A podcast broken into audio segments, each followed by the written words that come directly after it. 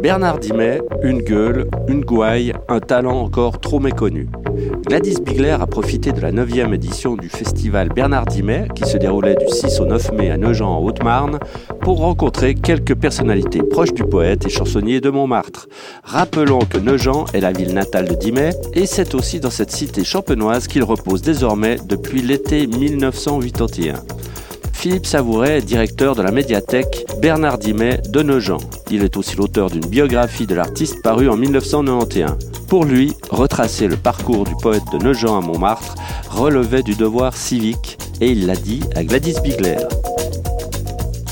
Ah bah au départ, bon moi j'avais très peu de documents, hein. je connaissais pas donc j'ai rencontré la famille, sa maman, euh, sa fille, Yvette Catiard, sa compagne, Michel Céline, l'éditeur musical, qui m'ont fait en plus rencontrer d'autres personnes, hein, petit à petit et j'ai accumulé les documents, les souvenirs. Les, hein. Donc, dans l'immédiat, en première manifestation 1991, parce que ça faisait dix ans qu'il était mort, j'ai voulu déjà marquer euh, les traces ici et puis euh, donner un écho à la population et puis et puis au-delà. Donc, j'ai réalisé une petite biographie. Voilà, aujourd'hui, elle aurait dit, elle serait dix fois plus importante, bien entendu et une exposition, une exposition temporaire, une exposition qui bouge, euh, qu'on peut qu'on peut lui réserver. D'ailleurs, elle est allée à La Chaux de Fonds euh, pour un festival il y a quelques années, d'ailleurs, sur la chanson francophone. Elle est allée à l'Olympia, elle, a beaucoup voyagé dans les festivals ou les associations de poètes, d'écrivains. Donc cette exposition de dix panneaux. Et puis, euh, et puis après, bon, bah, j'ai essayé de euh, récupérer entre guillemets tout tout ce qui pouvait le concerner, manuscrits, tapuscrits, photos, documents sonores, etc., pour constituer euh, le fonds patrimonial Bernard Dimet au sein donc la spécificité locale au sein de cette médiathèque Bernard Dimet. Alors, d'ici quelques quelques mois, hein, je crois, parce que vous êtes en train d'y travailler, qu'est-ce qu'on va pouvoir, euh, comment va-t-on pouvoir travailler sur Bernard Dimet Alors voilà, moi, ce que je voulais depuis le début, c'est euh, après le, euh, ce, ce, cumul de, de, documents qui sont importants, intéressants et qui sont uniques. Hein, même la Bibliothèque nationale de France ne possède pas, ils en ont certains, mais pas pas des documents. Donc, ce qui montre la spécificité. Et alors, ce qu'il faut, bon, bah, comme dans tout document, que ce soit en musée ou en bibliothèque, c'est d'une part l'inventaire, ça c'est fait, mais les cataloguer, hein, c'est-à-dire dans, une notice, les enregistrer, euh, pour lesquels on puisse échanger. Et puis surtout, euh, ces documents-là, euh, qui sont de toute nature, les préserver d'une part, c'est le cas ici, mais les numériser. Ça, je dirais, dans les deux ans, pour que, bon, ben, photo numériser aussi bien les tableaux, les photos, les écrits, de telle façon que tout le monde puisse ensuite y accéder.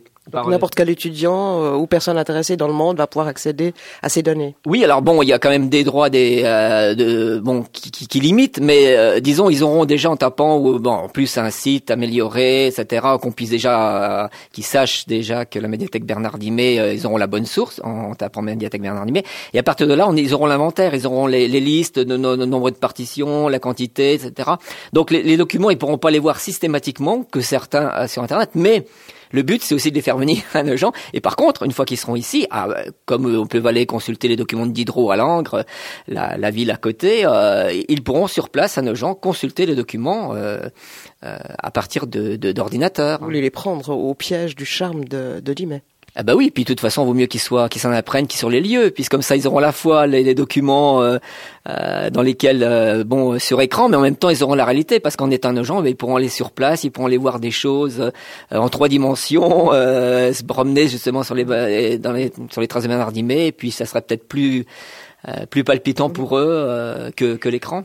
Philippe Savouret, là, on parle de, de biographie, de papier, de numérisation, mais l'homme euh, l'homme dit mais qu'est-ce qui vous séduit dans cet homme?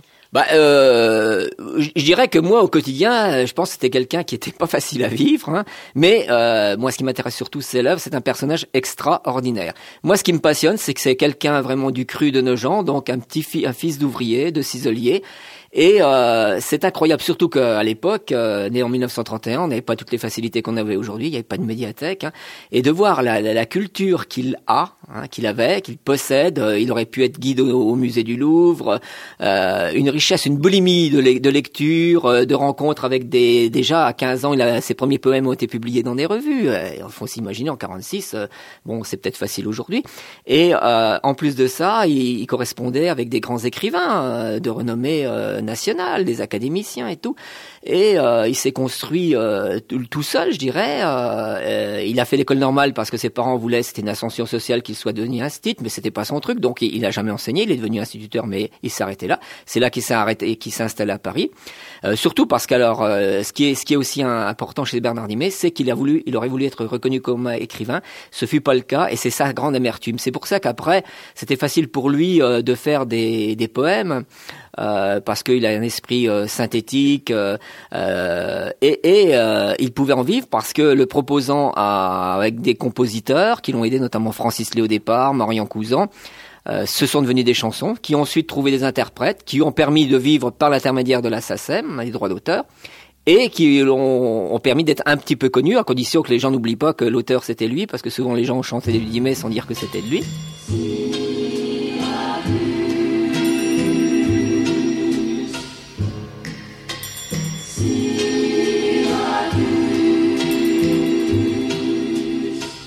J'aimerais t'en voir Syracuse, l'île de Pâques et Kérouan, et les grands oiseaux qui s'amusent. À glisser l'aile sous le